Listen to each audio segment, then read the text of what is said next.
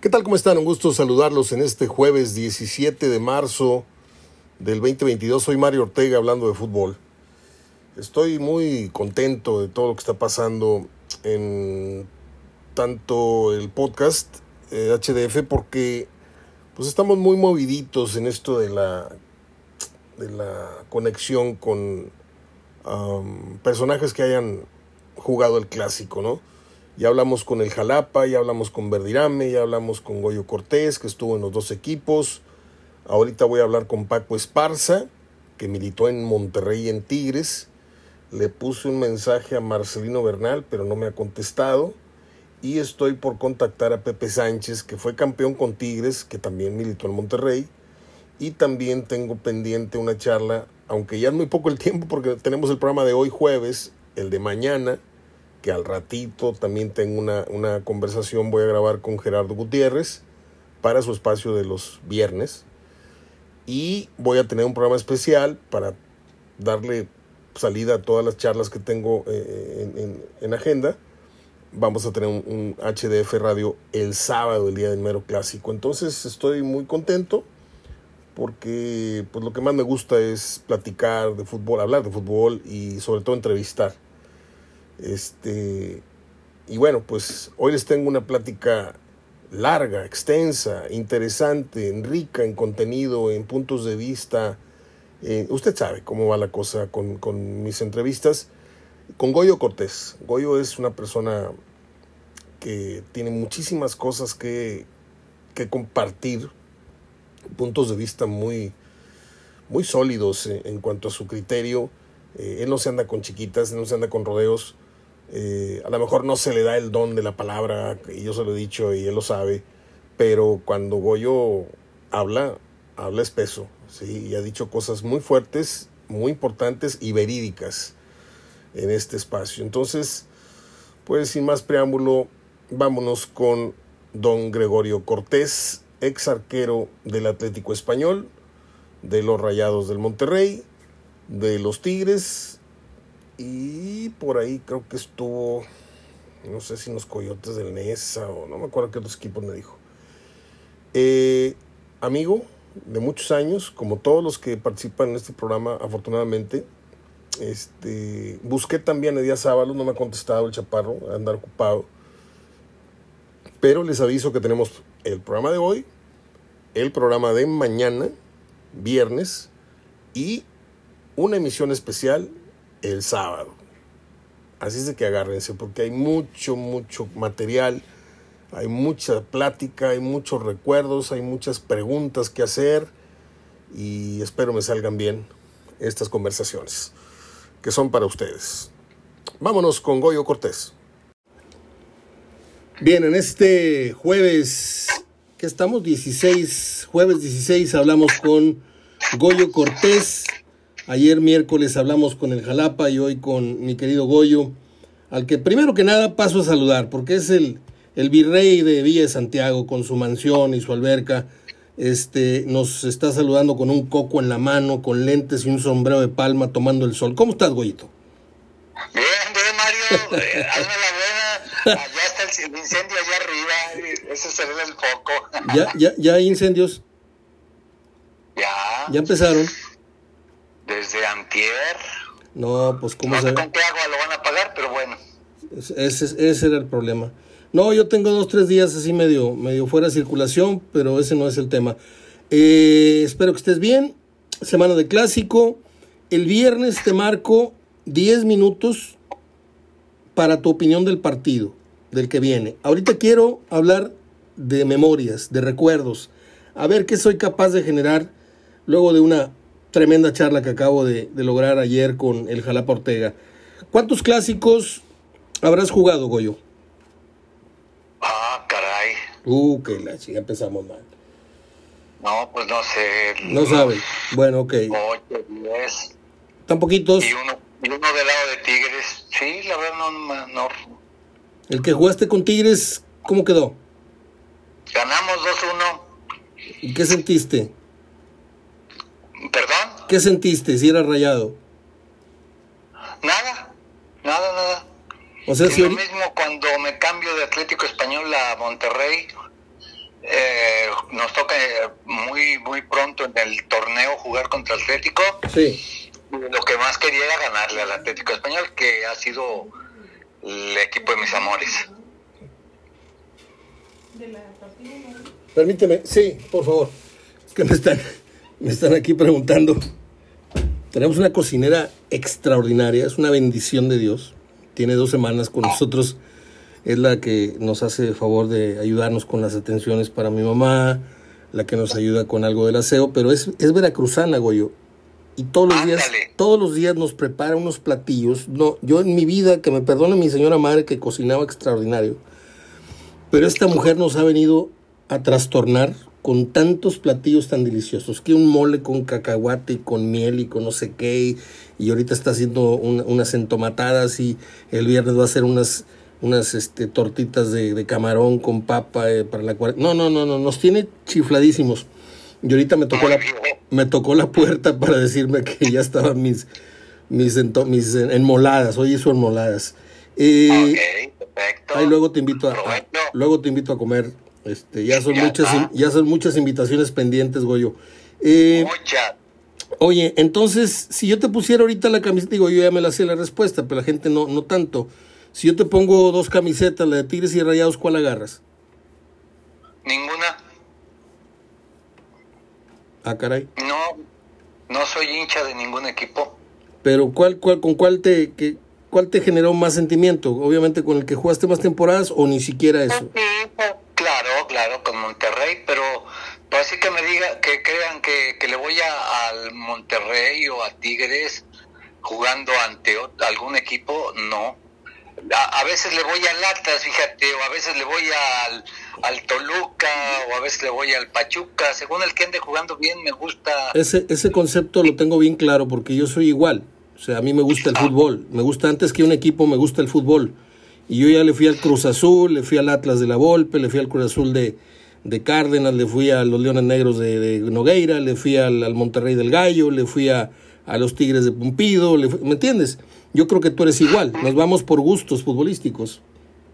Exacto, exacto. Este, tú, como la gente sabe, no veo mucho fútbol, pero por si algo viendo viendo los equipos de, de Europa, este, bueno, el Manchester ese sí es mi equipo, definitivamente. El Manchester. El Manchester, sí. Bueno, ya, ya, ya lo, lo voy a apuntar para tenerte un regalito en Navidad que tenga que ver con el Manchester. Un llavero, una gorra. No, de veras, de veras, te lo digo. De veras, este. Eh, a ver, Dirame, le regalé unos libros ahora que fue su, su cumpleaños, un libro y en Navidad le regalé. Me dijo que le gustaban los vaqueros y por ahí le compré un, un detallito de una gorra de los vaqueros de Dallas. Y pues tú, Goyo, yo estoy agradecidísimo contigo de que me tomes la llamada, de que dejes de hacer lo que estás haciendo a veces por atenderme y, y esperemos llegar bien a Navidad y, y- y darnos un abrazo por fin. Ya tenemos como cuatro años de no vernos, ¿eh? Desde la peña aquella que hicimos en, en el Redies. Exactamente. Lo platicamos muy sabroso. Dime una cosa, Goyo.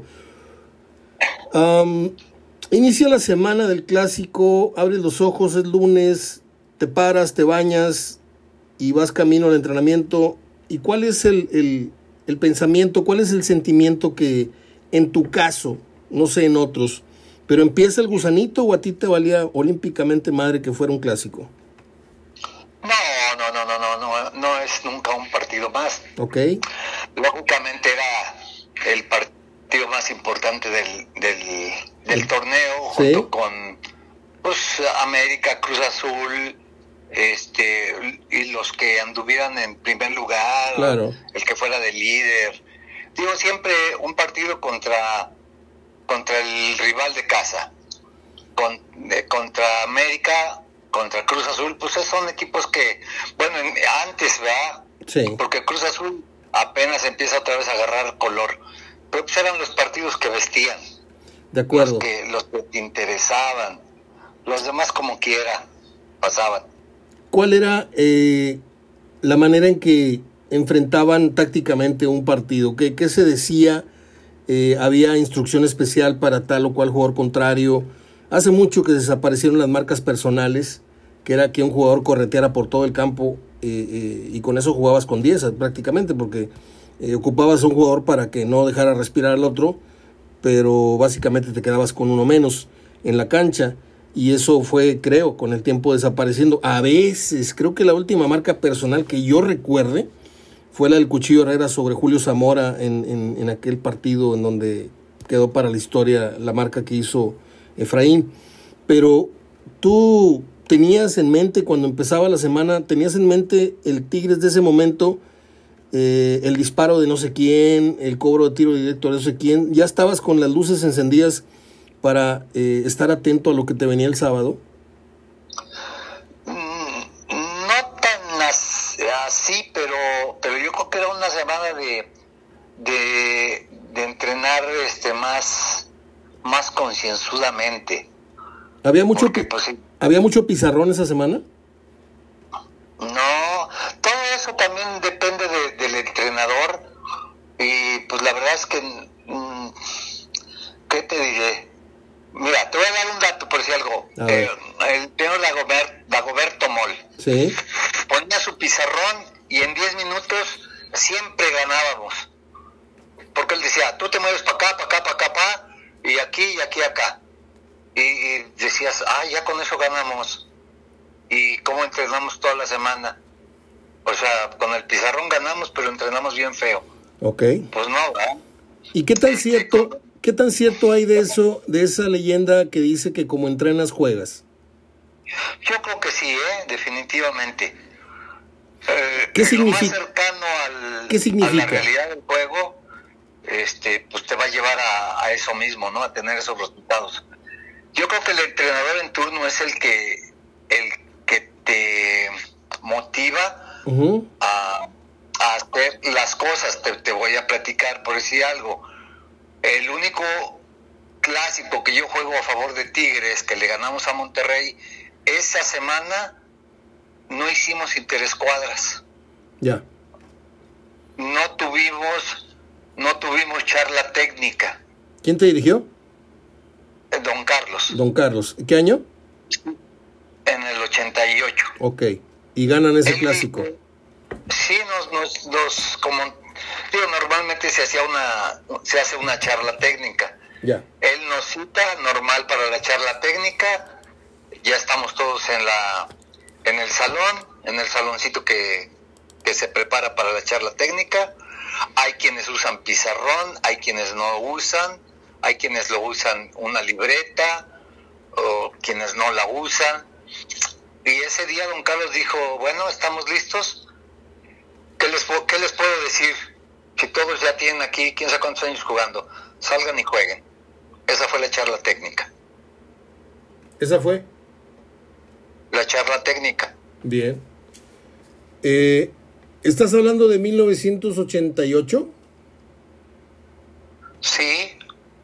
Porque acá tengo clásico 33-2-1 Monterrey, sábado 7 de mayo del 88 y ya no hay otro clásico en ese año. Hay un clásico siguiente que gana Monterrey 3-1, clásico 34, Estadio Universitario, sábado 4 de enero del 89, y antes que ese clásico del 88 está uno de 87, que creo que es el que te refieres, gana Tigres 2-1, Estadio Universitario. Ese es, ese es, ok, ese es. Tienes razón, tiene razón. Es temporada 87-88. Perdón, es que antes se escribía así. Eh, ¿Qué recuerdas de ese partido? De ese partido que vamos perdiendo 1-0 nosotros. Don Carlos no había perdido nunca un clásico, según me parece. Ajá. Y este. Vamos perdiendo 1-0, gol del abuelo y después este una una descolgada de ellos tiran el centro de del lado en la portería no del vestidor de ti de, del universitario en la portería de enfrente del vestidor sí.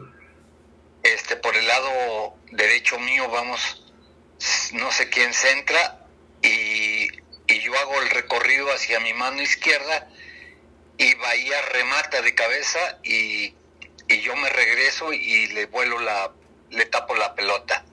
Bien. Este, ahí hubiera sido el 2-0, pero no cayó. Bien. Y después creo que es Juan Carlos Paz. Sí, claro. El que, Angulo y el otro no me acuerdo quién lo mete, la verdad. Al rato te digo. Me acuerdo muy bien de ese gol del abuelo y me acuerdo el de Paz. Es muy cerquita ya casi la raya de gol, nada más la, la empuja. Eh, ¿Verdad? Eh, ¿cómo, eran, esos tiempos? Eh, ¿Disfrutaban ustedes del ambiente en el estadio? ¿O estaban muy pendientes de, de... Digo, en ese tiempo no había broncas. Yo recuerdo que no había broncas campales. A lo mejor un borracho contra otro sí, a los cinco minutos ya estaban afuera del estadio. Pero no, no había esas broncas que fueron pululando con el paso de los años, eh, ¿qué tanto te llegas a distraer tú estando en la cancha por algo simpático que te gritaron, por algo ofensivo que te gritaron? ¿Alguna vez te sacaron a ti del partido momentáneamente por algún grito? Ah, sí, sí, sí, no necesariamente en el universitario. Fíjate que con quién, no sé, me acuerdo ayer, antier, platicábamos con alguien, ah, con un, un amigo que vino de de Los Ángeles y nos entrevista al Huesos Montoya y a mí. Es un tipo que, que tiene un, no es periodista ni nada, pero tiene un grupo de en WhatsApp que tiene como, creo que tiene a todos los, los jugadores ahí metidos. Y este nos invitó y me decía, oye, ¿qué, qué, qué, partido te acuerdas? Pero así que digas que te acuerdes que me...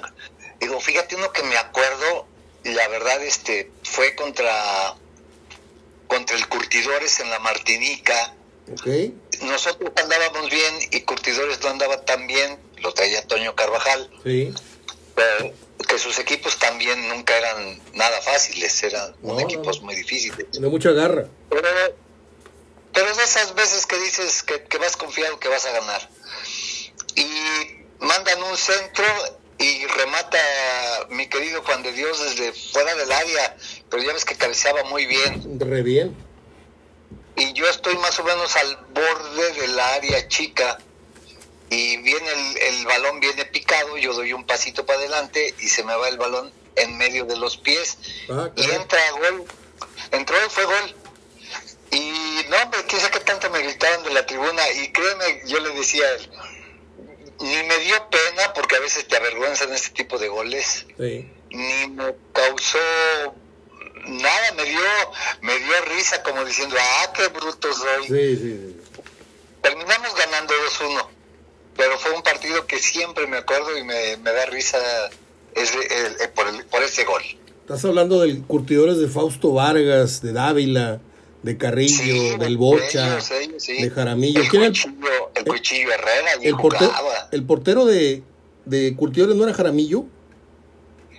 Podría ser, fíjate, porque Jaramillo o, o, ¿qué podría ser? Fíjate. No me no recuerdo, la verdad no recuerdo quién era el portero.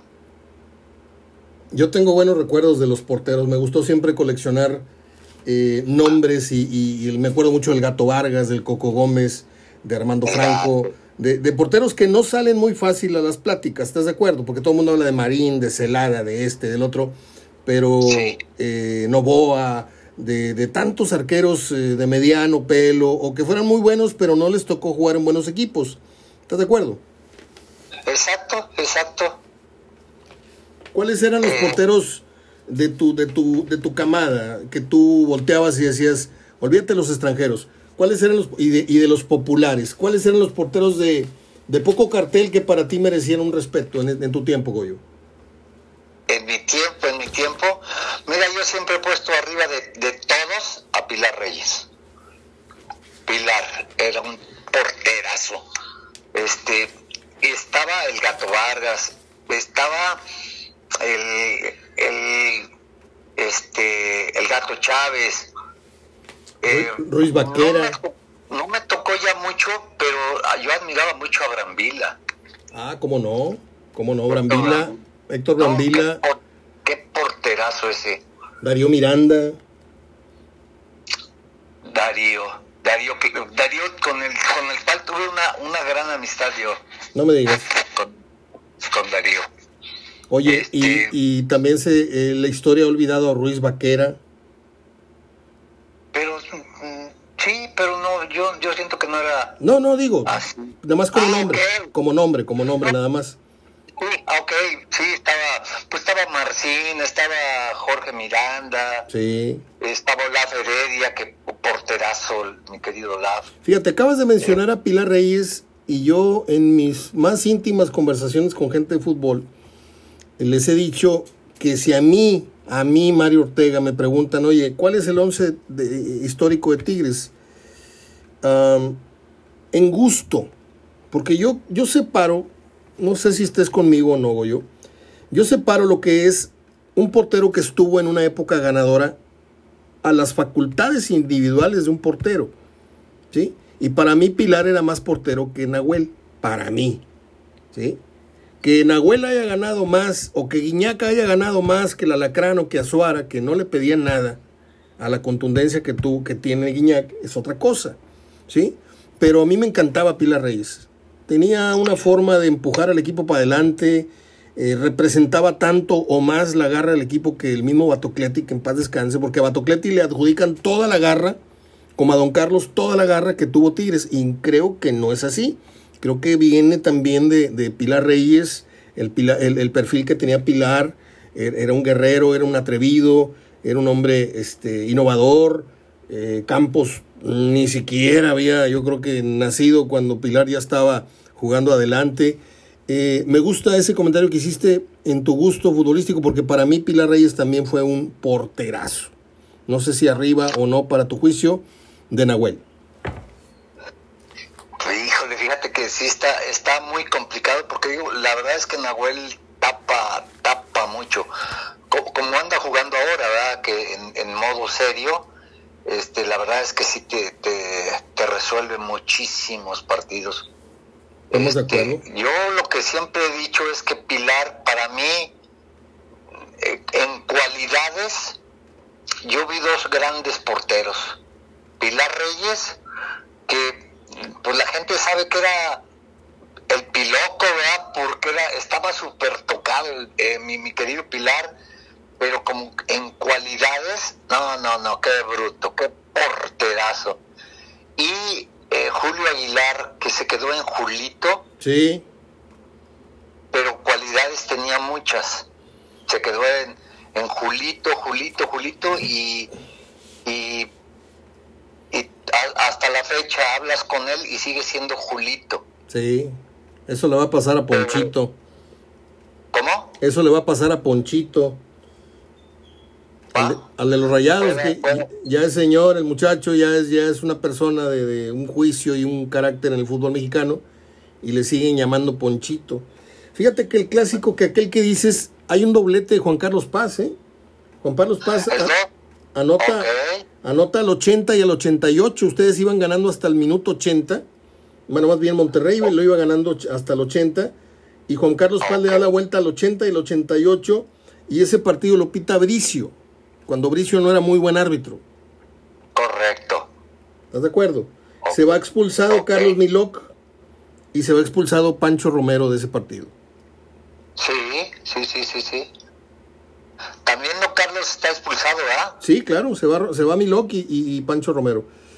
Fíjate que de ese, de más o menos, de por esas épocas, nace la rivalidad y luego gran amistad de don Carlos con mi papá porque este, cuando venía la roja, se voltean a ver los seis inspectores de autoridades y decían, no, chato, saca, saca mi loc. ¿Te acuerdas de Meme y Catarino Juárez? Sí, cómo no. ¿Te acuerdas de los otros dos que nunca me he podido acordar los nombres, que eran gemelos, eran cuates? Le decían los cuates. Entonces había cinco inspectores de autoridades más el capitán Aspectia, que en paz descanse, eh, que eran los que... Yo no me acuerdo, sí, del capitán, tu papá, de este Loncho. quien acabas de mencionar y del, el del licenciado Héctor M. Gutiérrez. Gutiérrez, claro. Claro, claro, claro. Oye, este y ahí era donde se daban los empujones, porque don Carlos era muy bravo, le, le daba pechazos a mi papá y mi papá tenía la, la, mecha más corta que la de don Carlos, nada más que pues no, no, no, no la podía este, mostrar. Y, y don Carlos, en muchas entrevistas que le hice, dijo que él admiraba a mi papá porque nadie se le había puesto al tú por tú a mi papá cuando don Carlos estaba en su, en su peor momento anímico, eh, encendido, pues. Dijo, no, tu papá, tu papá era bravo. Dijo, tu papá una vez me dijo, empújame afuera, cabrón. Se lo dijo entre dientes a don Carlos, güey, que le sacaba medio metro, o sea, estaba enorme. Y cuando muere, don, cuando muere mi papá, don Carlos estuvo velándolo, ya lo he contado miles de veces, estuvo sentado al lado del féretro de él y le dije, venga don Carlos para que se despida y abrí yo el, el, el féretro y me dijo, no, ese que está allá adentro no es tu papá. A tu papá yo lo quiero recordar a los empujones conmigo, este, acompañándome hasta el vestidor. Tengo varias fotos de él, eh, acompañando a don Carlos por la banda, este, o atravesando el campo para romperle la madre al, partido, porque era la clásica de don Carlos, que le copió a, don Nacho Treyes aventar balones, aventar este, naranjas o lo que fuera. Y de ahí nació una gran amistad con don Carlos. Eh, ese fue el clásico número 32, Goyo, ese que ganaste con Tigres. Y anteriormente jugaste otros 8 o 9 con Rayados, dices. Algo así, sí. ¿Y cuáles eran tus mejores amigos en ambas escuadras? Cuando militaste con Monterrey, ¿con quién tenías más, más conversación o con quién hacías amistad fuera de la cancha que se fueran a hacer unas hamburguesas ahí al, patio, una carne asada o salir con las familias? Eh, ¿Con quién hiciste más, más roncha?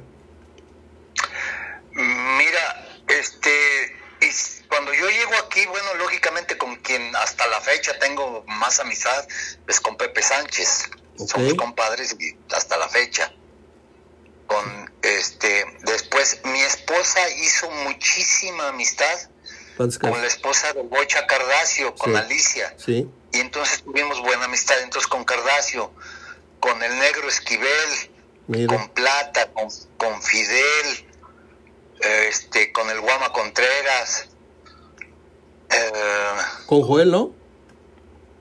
Mm, somos amigos, sí, y nos hablamos bien, nos queremos bien, pero no, no somos de... Con el huesos.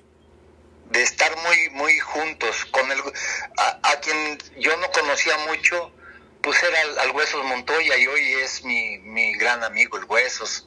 Fíjate, yo esto lo, he, Nelson Sangüesa. Nelson Sangüesa, Nelson. ¿Dónde anda no, Nelson? ¿Se quedó en Puebla? No, aquí está. De hecho, eh, tienen, un, tienen un carrito de... Vende comidas fin de semana y tiene un carrito ahí con sus hijos exactamente en Revolución y... y ¿Cómo se llama esta? Y Chapultepec.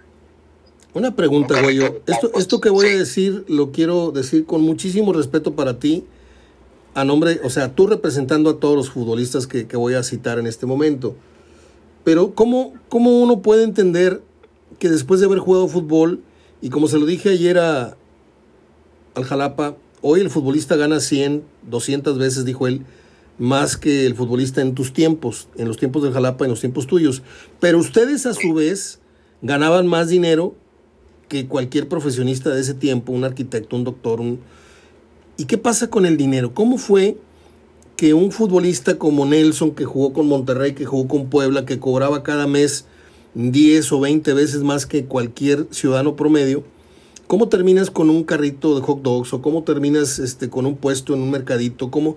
No digo ejemplos, porque yo conozco varios exfutbolistas que tiran una paca de ropa en el piso y, y están en un mercadito un miércoles y en un mercadito un domingo. No digo nombres para no, no ser tan, tan explícito, pero ahorita que me dices esto de Nelson, pues yo me lo imaginaba con una escuelita de fútbol, me, lo imaginaba trabajando en un colegio, un colegio nice, un colegio bien, porque a eso aspiran muchos futbolistas cuando se retiran, a que su experiencia sea absorbida por un colegio y, que se hagan cargo del proyecto de fútbol de tal o cual institución. Eh, ¿Qué pasa con el futbolista? Hay muchos casos en los que sí invierten bien y hay otros en los que se les va el dinero. Definitivamente, y de, y de repente también este la puede haber divorcios y cosas así que pues, Tiene razón. cuántas veces no hemos no hemos sabido de que en el divorcio de, pierden todo. Este, de hecho Nelson fue director sí. estatal del deporte en, en, en Tamaulipas. De acuerdo. De acuerdo. Ahora, este, no necesariamente porque sí sé de gente que tiene mucha lana mm. y como dices tú, bueno, tiene unos tacos o tiene... No hay reflejo, no hay reflejo de... Tiene un boche, tiene un bonche de, lana guardado en el banco, ¿verdad? De acuerdo, sí, estoy de acuerdo. A lo mejor puse un mal ejemplo porque no todo es lo que parece. A lo mejor yo puedo ser el rey de los hot dogs, puedo tener 10 en toda la, en toda la ciudad y gano 50 mil pesos este, mensuales. O sea, no, no, no, no, quiere decir que, que, ande yo arrastrando la cobija. Gracias por darme este, este gran coscorrón, por no haber sabido ejemplificar lo que quería yo decir. Eh, ¿Qué más te puedo yo preguntar? Es que traigo ese ejemplo en la cabeza. También de, los amigos, eh, otro es Jalapa, tenemos una super amistad. El del lado de Tigres, este, a lo mejor se me está yendo por allí algún otro eh, de los de los rayados, con los que me veo, me veo súper super bien. Pancho Esparza. Mira. Este, puros amigos con tigres, con Tigres, el Tilo Ponce, Hincapié, este Paco Sánchez, ese es de mis queridos Paco Sánchez, cabrón. Fíjate el, que. El, Araña Maldonado. Órale. Sí, sí, mencionaste el 75% son, son gente que yo aprecio y quiero mucho. Y te voy a decir algo, uno de los futbolistas de Tigres y Rayados que más quiero, y, y, y, lo digo con mucho respeto para ti, porque también te quiero mucho, y lo sabes, porque te lo digo a cada rato, es a Pepe Sánchez. A Pepe Sánchez me tiene un cariño donde me ve, me abraza y me, me, me, sientes la vibra y el cariño muy, muy fuerte. Y también estuvo con Don Carlos. Fue el que llevó, de hecho, él y no me acuerdo si el abuelo eh, o Paco, no me acuerdo, llegaron dos exfutbolistas, fueron los que llevaban del brazo a Don Carlos, que ya, ya traía problema de movilidad. Y yo a Pepe lo, lo, lo, quiero muchísimo, a Pepe Sánchez, que jugó en Tigres y en Rayados y en Pachuca eh, él anteriormente, ¿no? Eh, Goyo, ¿cómo, ¿cómo era el arbitraje en aquellos tiempos? Digo, yo te quiero dar un ejemplo, porque constantemente hablo de ello. Antes era muy difícil que los jugadores abrazaran o, intercambiaran mucho diálogo eh, de cotorreo. Sí, siempre ha habido discusiones con el árbitro, pero yo recuerdo que el árbitro antes, hablando de clásico o no clásico, el árbitro se le respetaba un espacio vital. Tú no te le podías acercar nariz con nariz a Domingo de la Mora, a Archundia, a Marcel Pérez Guevara, ¿me entiendes? Y ahorita yo siento que ya se perdió totalmente ese respeto. En tu tiempo, ¿cómo era? hoy, ves, la verdad a mí hasta, hasta me caen gordos, este, yo digo qué falta de autoridad tienen. Yo no sé si si la federación les, les tenga dicho esa, esa situación o cómo. Este, yo veo, por si algo a Zambuesa, aunque hoy ya no tanto, ¿ah? pero a Guiñac, que casi le mentan la madre al árbitro y el árbitro se tiene que quedar callado. Y, yo te digo, Yamazaki, ¿a poco le podrías hacer eso? Además que era un señorón. Sí, Archundia. Y, y, digo, te, te, te molestabas, pero también había otro otro dato. Yo creo que a quien le preguntes de, de Archundia te va a decir lo mismo. Archundia picaba muy bien, ¿verdad? Sí. Y, y además, a cualquier chavo o a cualquiera se acercaba y, por decirlo, a mí me tocó varias veces. Así me decía, bien, Goyo, qué buena tapada. Él mismo te, te echaba porras. ¿Quién? Archundia. Ah, mira. De, o sea, hacías una buena jugada y él se acercaba y te decía, puta, qué jugada tan buena hiciste. A cualquiera, por si algo a Poncho Rodríguez, ¿te acuerdas de Poncho? Claro, el extremo. Cuando él inicia, estaba chiquillo, estaba chaparrillo y chiquillo además. Y no sé quién lo agarró y le dio un, un levantón y Archundia va y lo expulsa. Sí. Y le dice, oye, no, no, si no, no le pegué, no, dijo, pero de todos modos, este es un niño y tú ya eres un viejo. No, no es justo que le entres así, vas para afuera. Mira, qué buen criterio. ¿Eh? Qué buen criterio. Digo, no tiene que ver con que le vaya un equipo a otro, es simplemente el criterio de, oye, tú ya estás curtido en esto y una patada así lo puede, lo puede lesionar de de veras, o sea. Exactamente. A lo mejor era, era un tanto como para amarilla, por decir algo. Sí y pero él, él lo echó fuera porque a digo a lo mejor vio la intención qué sé yo ¿Cuál era el árbitro más cotorro en tu tiempo? El árbitro con el que podías tú, este, no sé, intercambiar una grasejada, una broma, etcétera. Porque no sé si ya estaba en funciones Boni cuando tú jugabas o ya iba de salida, ya no me acuerdo, ya perdí la noción del tiempo. Pero ¿cuál es el árbitro con el que tú tenías mejor relación? Pues, eh, no, con, con Mercado. Digo tenía Muy, muy buena relación. Sí. Esto con Albirde. Albirde, fíjate, aquel morenito chaparrito. Sí, de Irapuato él. Era abanderado, este, era, ¿te acuerdas cuando los árbitros eran abanderados y árbitros a la vez? Claro, claro, claro. Tengo la foto. Con, mi teniente general, mi Mario teniente Rubio, coronel, Mario Rubio. Mario Rubio. Sí. Yo tengo la foto de la final del 86 y viene en el centro Mendoza Guillén y a los lados Bricio y Codesal. Eran, bandera, eran abanderados. ¿Eh?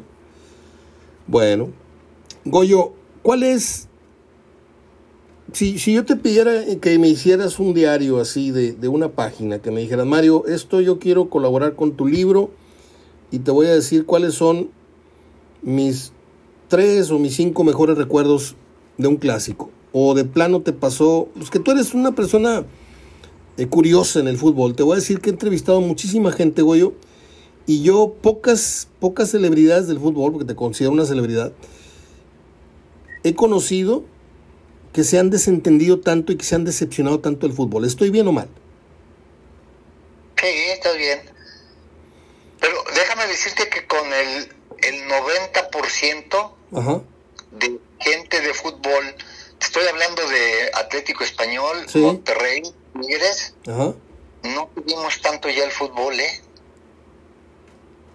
Y, y, mucho más que, que por ahí de repente nos encontramos en alguna por alguna situación y platicas y, ah, sí vi un partido, ah, sí vi, mm, pues este partido no lo vi, pero aquel yo creo que va a estar bueno, sí lo voy a ver. A ver, ahí es donde quiero yo este, ahondar.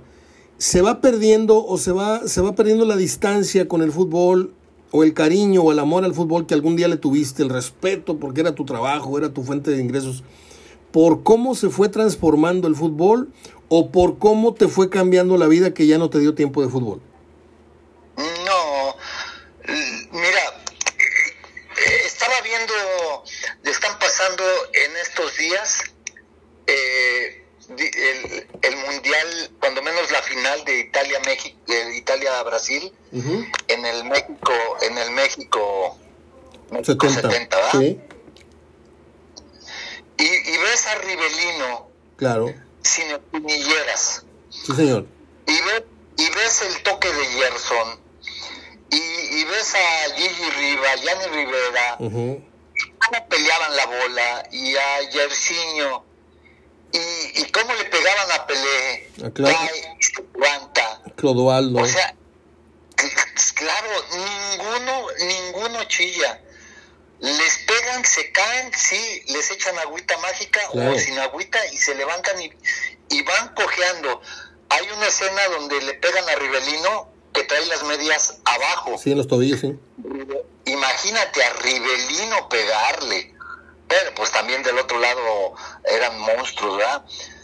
Cae Rivelino, rueda, se levanta, se levanta cojeando, agarra el balón, lo pone para seguir jugando. Yo tengo guardada. Fíjate, nada más para que te des una idea de la clase de ratón que soy de, biblioteca. Yo tengo guardado ese partido, porque yo lo viví, yo, yo, yo lo recuerdo. Tengo todas las banderitas del México 70. Mi papá fue al Mundial. Yo luego fui al Mundial Femenil, que fue un año después.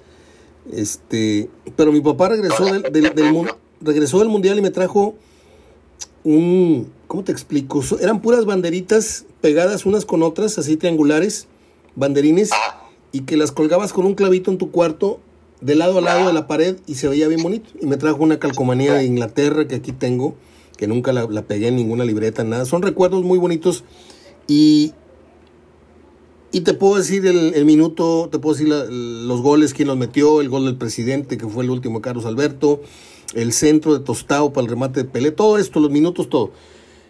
Pero tengo guardada una acción en donde Rivelino burla cuatro en ese partido.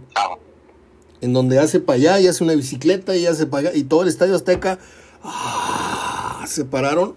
Porque en ese tiempo no existía Ronaldinho, no existía el reguilete, no existía el firulete.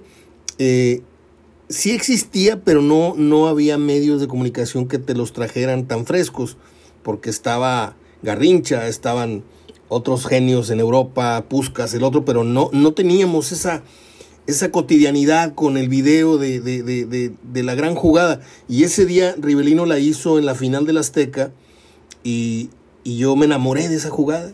Me enamoré y, y, ahora que existe el YouTube, vi el video y dije, voy a editar este pedacito y lo tengo guardado. Qué buenos recuerdos, Goyo. Eh, entonces, para complementar la respuesta... Eso se ha perdido. Se ha perdido, se ha perdido el, el el, lo que es el fútbol, a mí la verdad me, me tienen decepcionado en, mucho.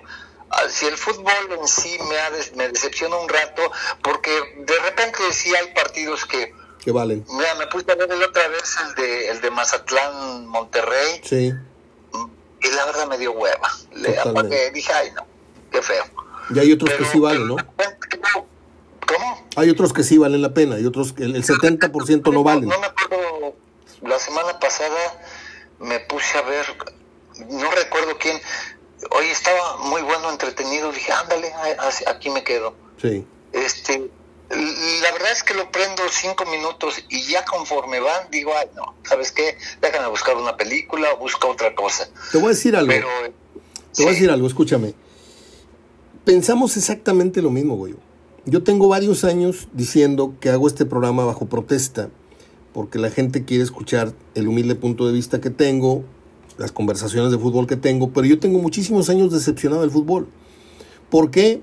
Por la forma tan maricona del futbolista hoy en día. Por la forma, yo no digo que no existiera un actor anguiano, un cocodrilo Valdés, un esto, un otro, pero eso, esos eran los que salían a engañar al árbitro, no todos. No todos, ahorita todos fingen una falta, les tocas el hombro y se agarran la cara, eh, les tocas este, el talón y se agarran la espinilla, o sea, eh, los jalas para atrás y se caen para adelante, o sea, una, una, una, serie de ridiculeces. Entonces me fui yo desencantando poco a poco. Te voy a decir gradualmente cómo fue que fui yo perdiéndole, eh, como cuando dices tú, la novia aquella de la secundaria ya no me duele como antes, ya rompes la foto o la, o la olvidas eh, cuando antes la traías siempre en la cartera. Cuando empieza a cambiar la mercadotecnia en el fútbol, cuando cambiamos de balón y se convierte en un balón, pues este, con materiales muy modernos y esto y lo otro, y te das cuenta que el, primero que lo sufre es el portero, ¿sí? Porque el, el, el balón de hoy día se mueve horrible, porque es de otro material.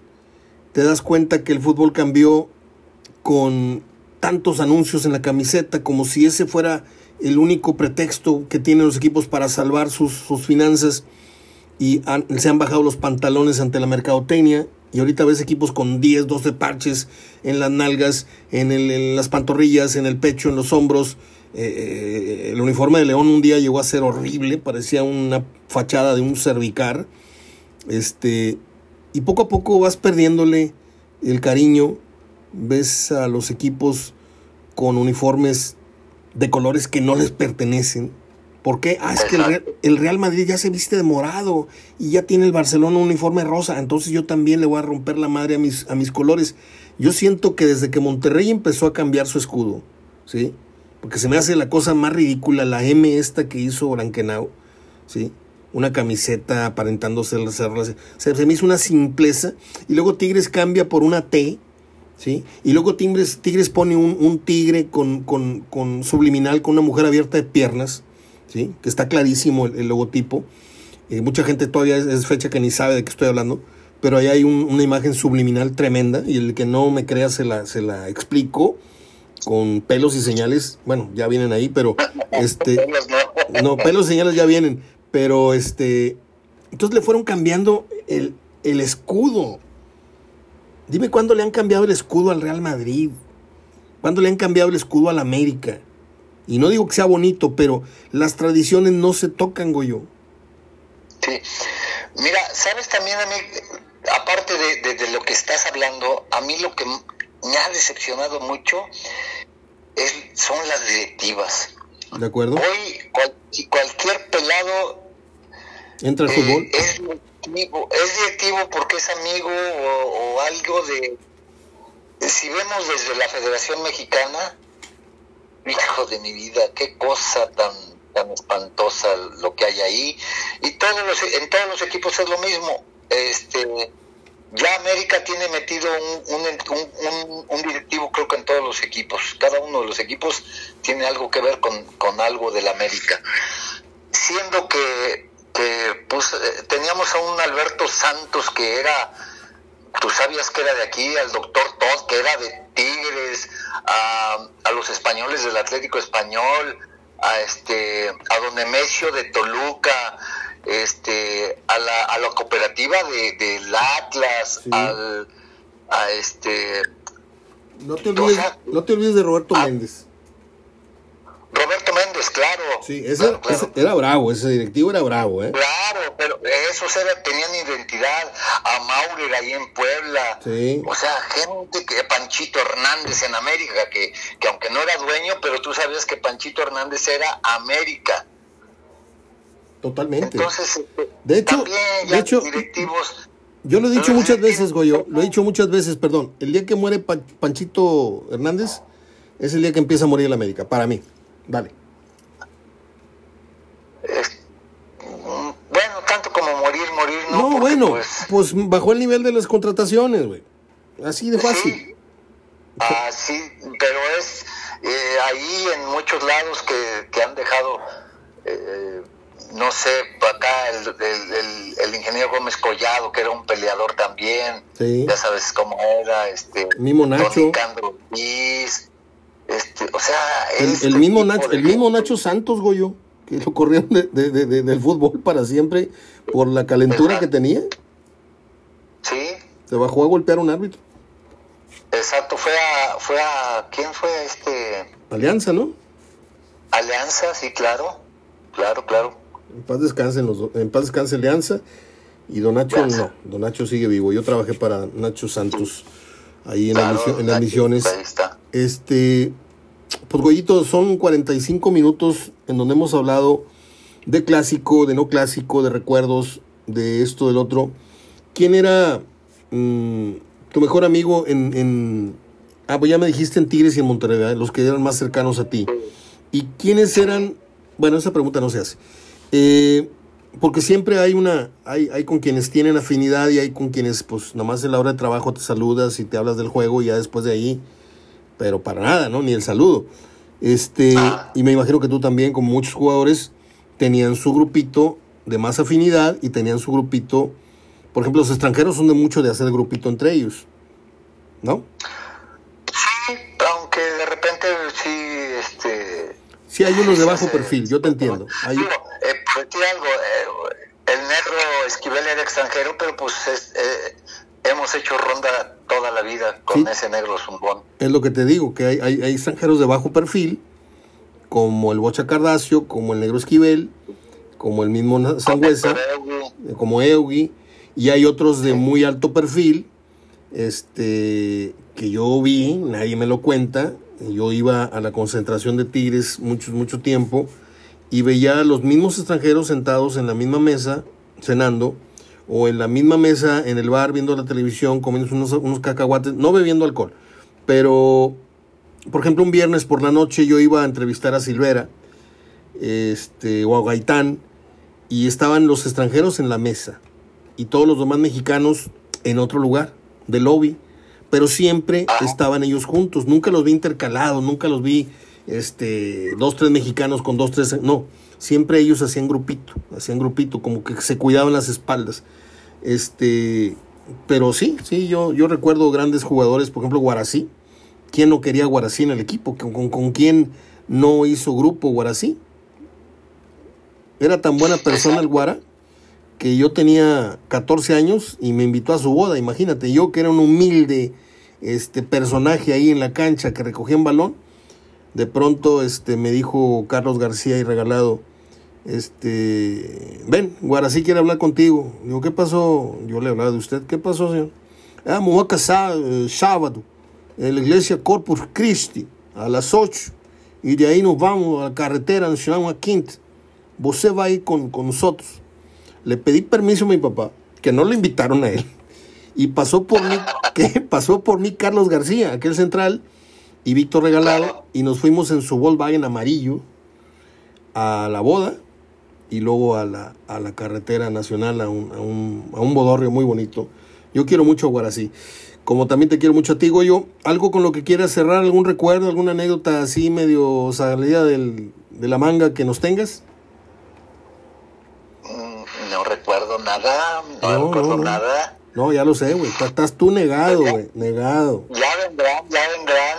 No, eh, quisiera pre preguntarte al revés. Quisiera yo preguntarte algo, pero. A ver. Pero, um, eh, eh, pero que no salga al aire. Bueno, ok. Voy a, voy, no, no, no, yo ya voy a despedir la entrevista. Eh, religiosamente okay. te digo, voy a cortar el audio. Hoy es jueves.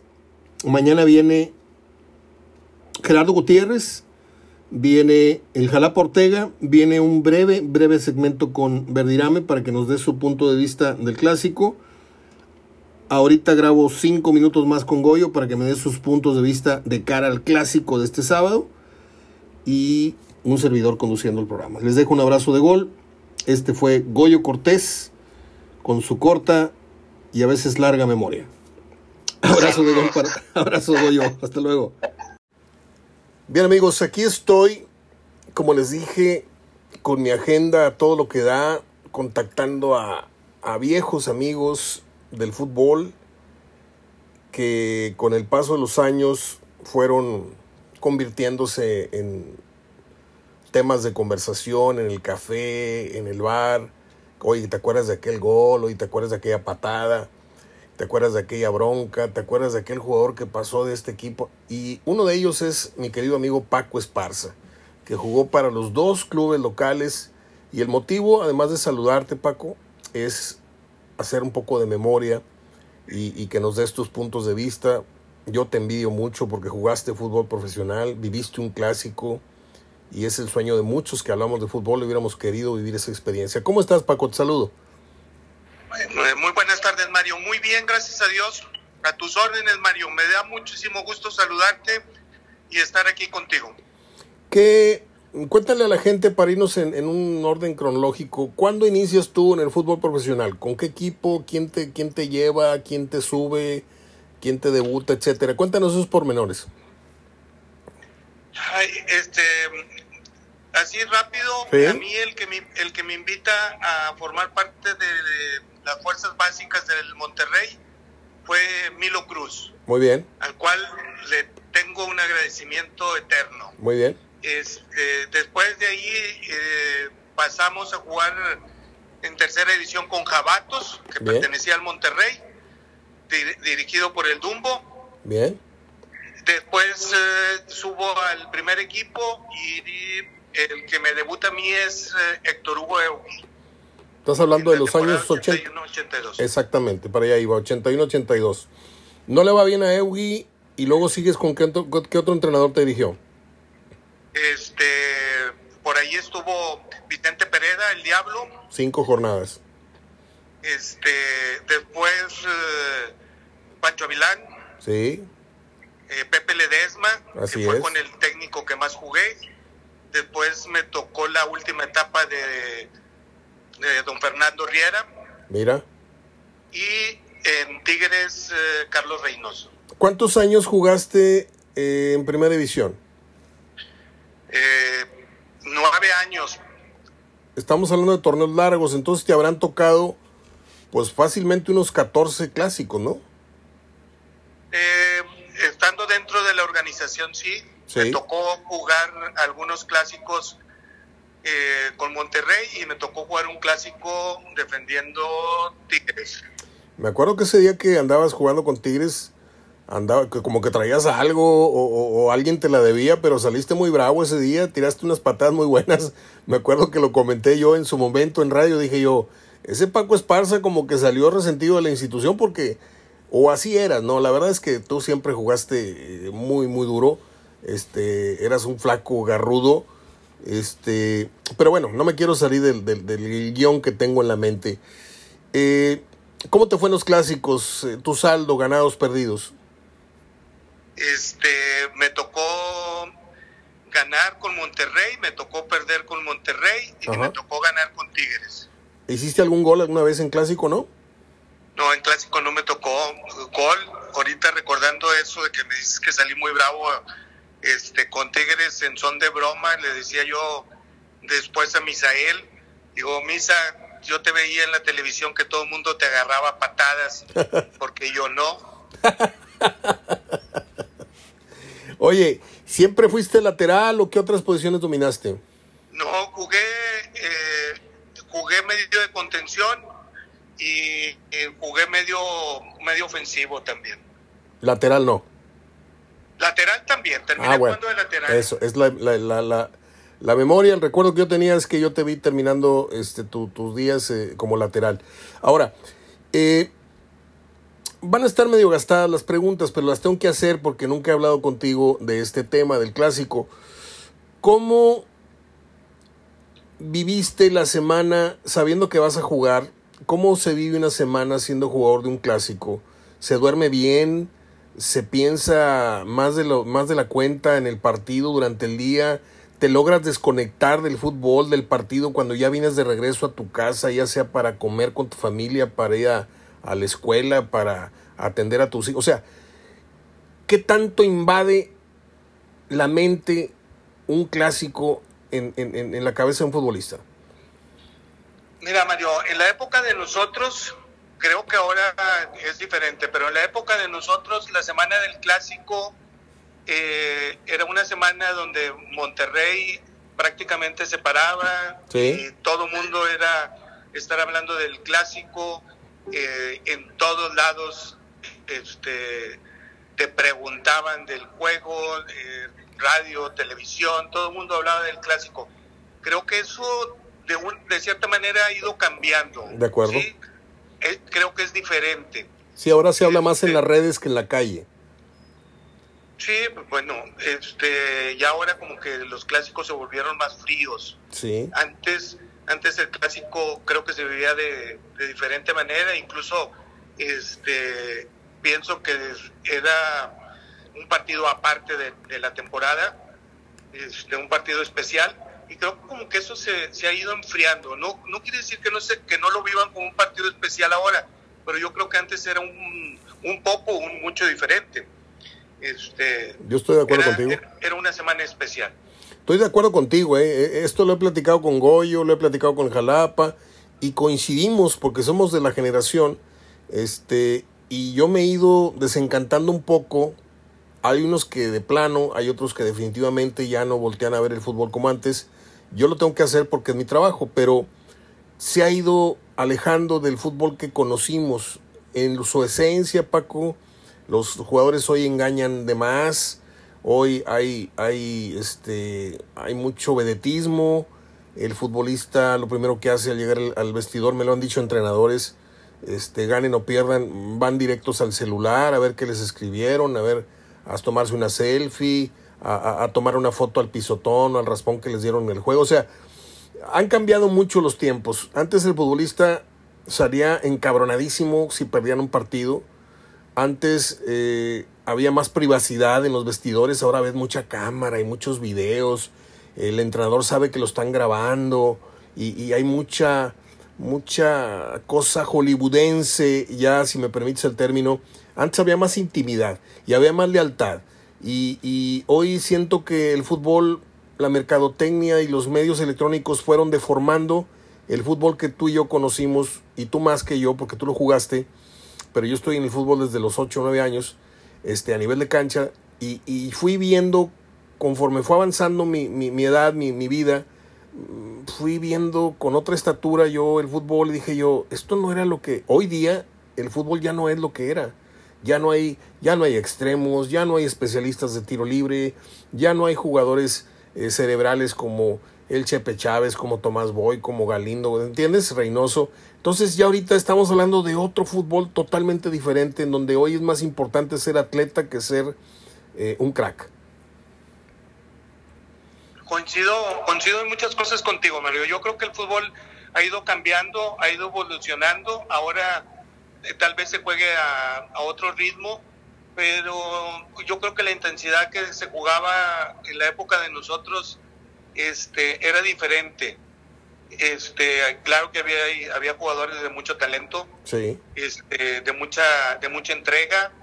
Y yo creo que eso no, no, quiere decir que no hay jugadores de talento. Ahorita también existen jugadores de gran talento. Claro que sí. Con, con, grandes cualidades, este, pero, pero yo creo que sí, sí hay diferencia. Sí, no, no estamos de acuerdo. O sea, yo, yo no digo que no, no exista de repente un Walter Gaitano, un Lucas Lobos, un, un Guiñac, un, un, ¿cómo se llama este brasileño que anduvo con Tigres, que se regresó? Que Sobis. Eh, pero ¿cuánto hace que Monterrey no tiene un, un, marteloto? ¿Cuánto hace que Tigres dejó de tener el mismo Gaitán? Eh, no se diga Tomás. Pero tú, ¿cómo has visto eh, el, el, cambio en el fútbol? ¿A ti te gustan los partidos que ves? Haz de cuenta que, que te pregunto, si ves tú en promedio tres o cinco partidos por fin de semana, porque hay gente que ve menos, hay gente que ve más fútbol, pero vamos a poner que tú ves cuatro o cinco partidos, ¿qué saldo te deja eh, el, el, el, ver fútbol el fin de semana? ¿Te, ¿Te, complace el nivel de fútbol que estás viendo o dices tú, no, sabes que este partido de plano no lo voy a ver porque sabes que no va a salir bueno? Mira, Mario, la verdad es que no, sí veo fútbol, me gusta seguir mucho a los equipos locales, prácticamente te digo que los veo cada semana cuando tengo oportunidad. Eh, no me gusta ver otro tipo de partidos sí. de Casa San Luis, Así Santos. De plano. Los, ya, la verdad es que ya no los veo. Eh, ahora la ventaja de, de, poder ver los partidos de Europa, ay, hay una gran diferencia y te quedas con, con, lo que ves eh, en, entre semana en Europa y el fin de semana, pues, pues, pues no, no es lo mismo. O sea, el, el nivel es diferente, el ritmo es diferente, la calidad es, es diferente. Entonces, como que, como que el fútbol ya no, no es tan atractivo, menos para mí. Buena, buena declaración esa, porque luego van a pensar que el amargado es uno. Oye, Mario, que no te gusta el fútbol a ti, no quiere decir que no nos guste a nosotros. No, yo con cada jugador, exjugador, eh, encuentro ese común denominador, ¿sí? Este, me dice Goyo Cortés, no, yo no veo más que uno o dos juegos, pero a mí no me, no me quites de ver el Manchester, no me quites de ver el... O sea, ya voltean a ver mucho fútbol europeo y con justa razón, es el mejor jugador del mundo, el que, el que mejor se juega en el mundo. Pero antes nos bebíamos enterito el fútbol mexicano, querías ver a los Leones Negros de la UDG, querías ver a la América de Reynoso, o del Negro Santos últimamente, eh, las últimas versiones atractivas del América, y a algunos les llegó a gustar mucho Cuauhtémoc Blanco, a mí nunca me gustó el estilo Cuauhtémoc Blanco, no digo que no sea buen jugador, pero estéticamente a mí no me no tenía ni punto de comparación con el Negro Santos, ni con Reynoso, ni con otros cracks que tú y yo vimos en aquellos años. Eh, volvamos al clásico. Eh, empezando el clásico, el pitazo inicial, ya fuera en el tecnológico, en el universitario, ¿cómo le hacías tú para dominar los nervios? Porque siempre fue estadio lleno, siempre fue con la gritada de la gente que te gritaban una guarrada o, o, te recordaban un error que hayas cometido hace cinco minutos. ¿Cómo le haces para mantener la concentración en un escenario tan grande? Mira, de, decirte una, una fórmula creo que no existe. Sí. Te, voy a, te voy a comentar la, la, fortuna que yo tuve con los clásicos. Dale. Este, con Monterrey, eh, el, un, el, clásico, no sé si fue el 33, 34, por allá en el tecnológico. Sí. Este, me toca eh, iniciarlo, me toca jugar de titular con Pancho Vilán y termino jugando la temporada de titular. Sí. Este, eh, con Reynoso en Tigres fuimos a jugar eh, clásico al tecnológico, me toca iniciar el partido de titular y termino jugando la temporada de titular este, con Tigres. El resto, el resto que de los partidos no me no recuerdo, pero seis o ocho partidos más y me toca jugarlos de titular. Entonces, para mí el clásico fue, me marcó el, el poder iniciar jugando de titular en, en el equipo. Y eso, pues, pues siempre es bonito porque pues era un partido especial donde de, repente te dicen ahora te toca iniciar y, y, bueno, pues entras con ganas de que las cosas salgan bien, estás eh, este, tratando de no pensar en, en, el, en el ambiente que hay en la tribuna, sino concentrarte en juego. Y afortunadamente eh, los dos clásicos que me tocó iniciar, los dos, los dos me tocó ganarlos. ¿verdad? Hablemos a calzón quitado un momentito. ¿Quiénes eran o con qué jugadores siendo rayado y luego me cuentas siendo tigre? ¿Con qué jugadores tenías tú, una cuenta por cobrar o una deportivamente un, una patada por regresar o, un, algo que tuvieras tú de encargo? Dices tú, hoy juego contra este y este me la debe. ¿Tuviste algún tipo de, de, de rencilla o de memoria futbolera de, de decir, hoy juego contra este cabrón que me la debe desde el juego pasado? Fíjate que, fíjate que no, no, este, no me tocó tener una, rencilla personal. Este, sin embargo, bueno, este, ganarle, jugando en Monterrey, ganarle a Tigres siempre, fue, siempre era especial.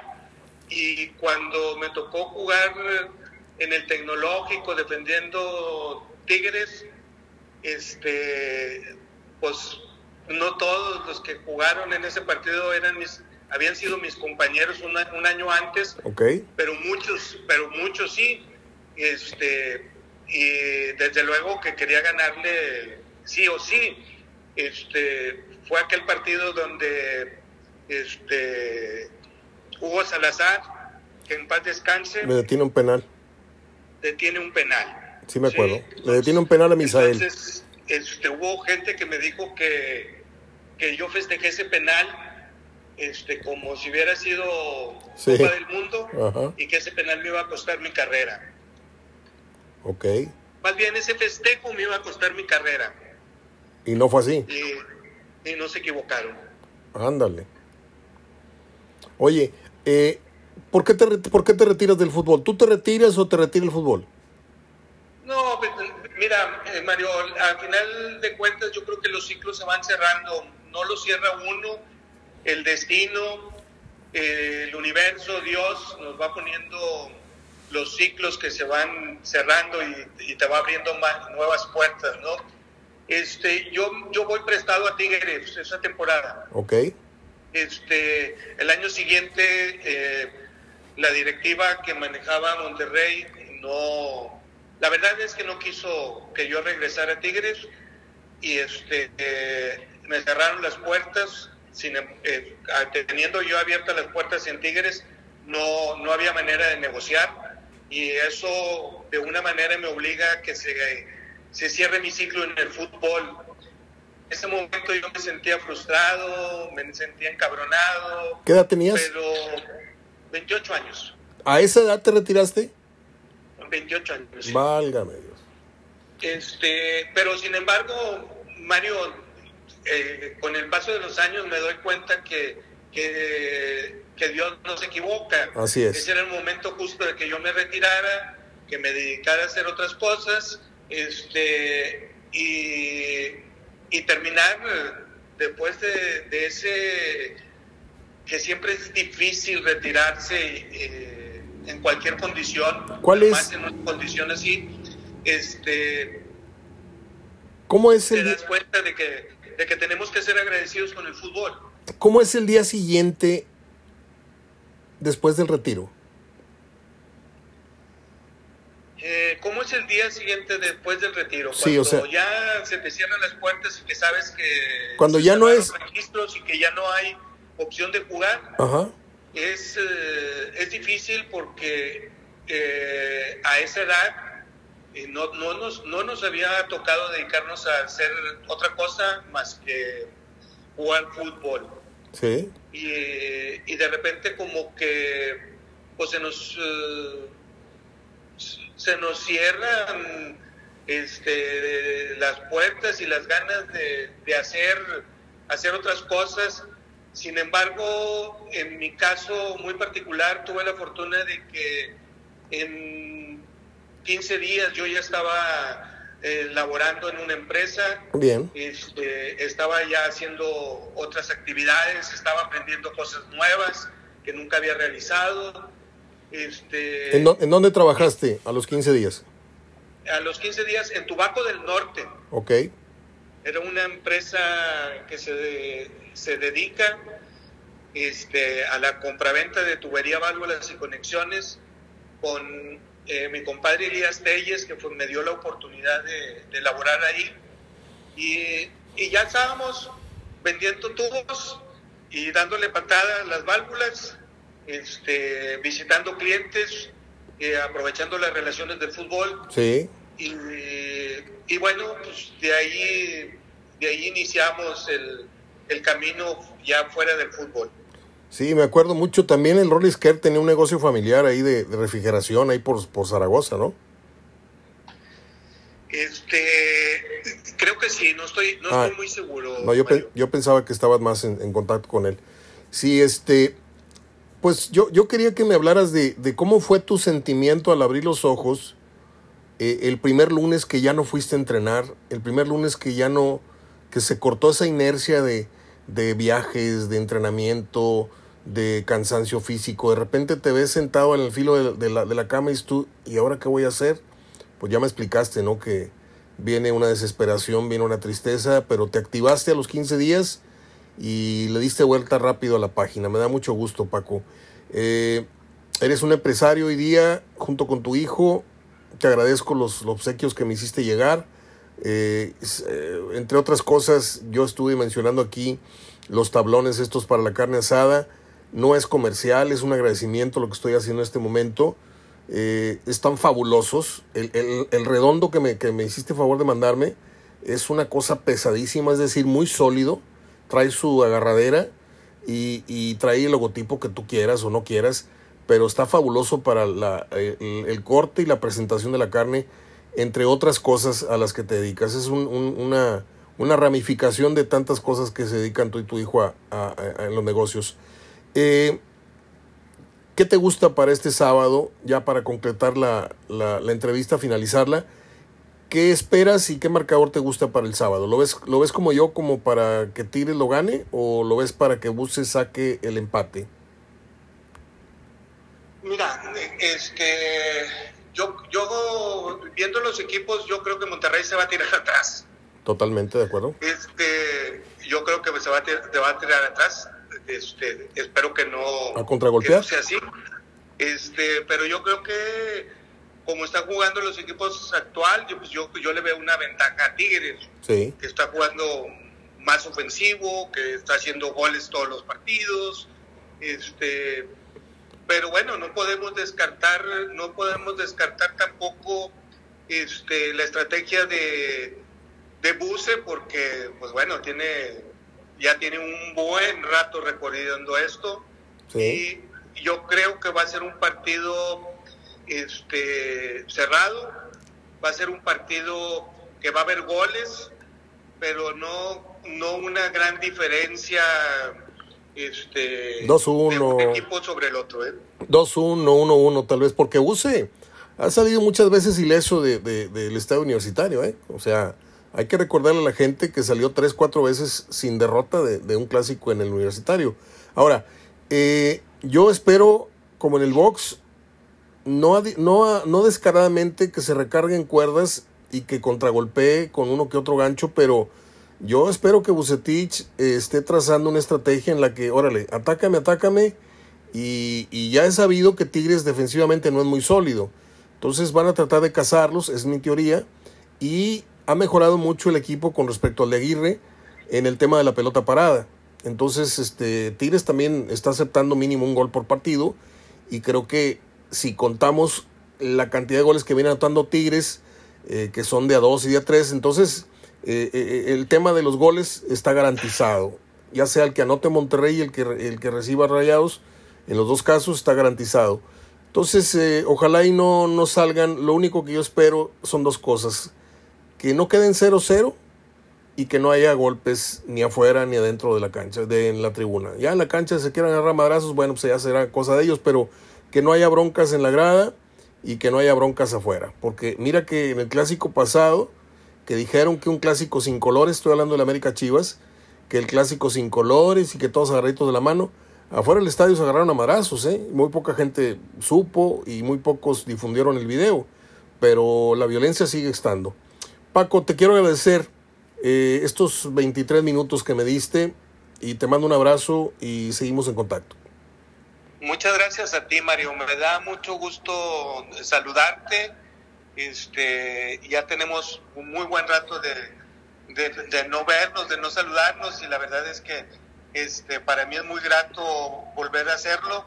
Estoy a tus órdenes, eh, Mario, y espero exactamente lo mismo, que sea un buen partido, que, que sea un partido yo espero que dentro de la cancha tampoco vaya a haber golpes y la tribuna, la gente de Monterrey, este, demuestre que, que somos diferentes a otros a otras ciudades mismas de aquí de México este y que no vaya a haber ningún incidente extraño. Nada que lamentar. Fíjate que se me quedó una pregunta en el tintero. Hace rato te preguntaba yo, te comentaba que ese día que saliste con Tigres saliste muy bravo, saliste así medio... No me acuerdo a quién le pegaste un patadón, pero ese día comentamos en el, el comentamos en el parco de prensa, oye, ¿qué le pasa a Paco? ¿Qué bronca traerá con Misael? Y ahorita me acabas de recordar que estabas dirigido por Reynoso. Y Reynoso tenía esa característica, que pedía que se jugara casi al límite del reglamento. ¿Estoy bien o estoy mal? Mira, no, no, este, te pedía que apretaras y, claro. que, y que llegaras y todo eso, no que, que llegaras con mala intención. Y la verdad es que la jugada esa, que ya no la recuerdo bien, tampoco era con mala intención, y mucho menos de, de, lastimar a, a, Misael, que lo estimo mucho. este pero pero sí quería que sintiera que este pues que no iba a ser tan fácil el el, el que intentara pasarme por ahí. Sí, sí existe entonces la patada de la blande, o sea, de aquí estoy, nomás para que te enteres.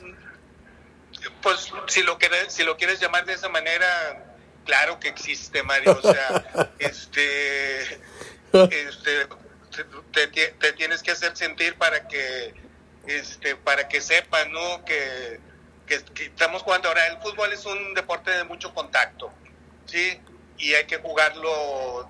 Lo único que, no puedes hacer es eh, hacer una entrada de mala intención porque pues entonces este, puede lastimar un, a un compañero de profesión. Me salgo tantito del clásico porque te voy a hacer las clásicas preguntas.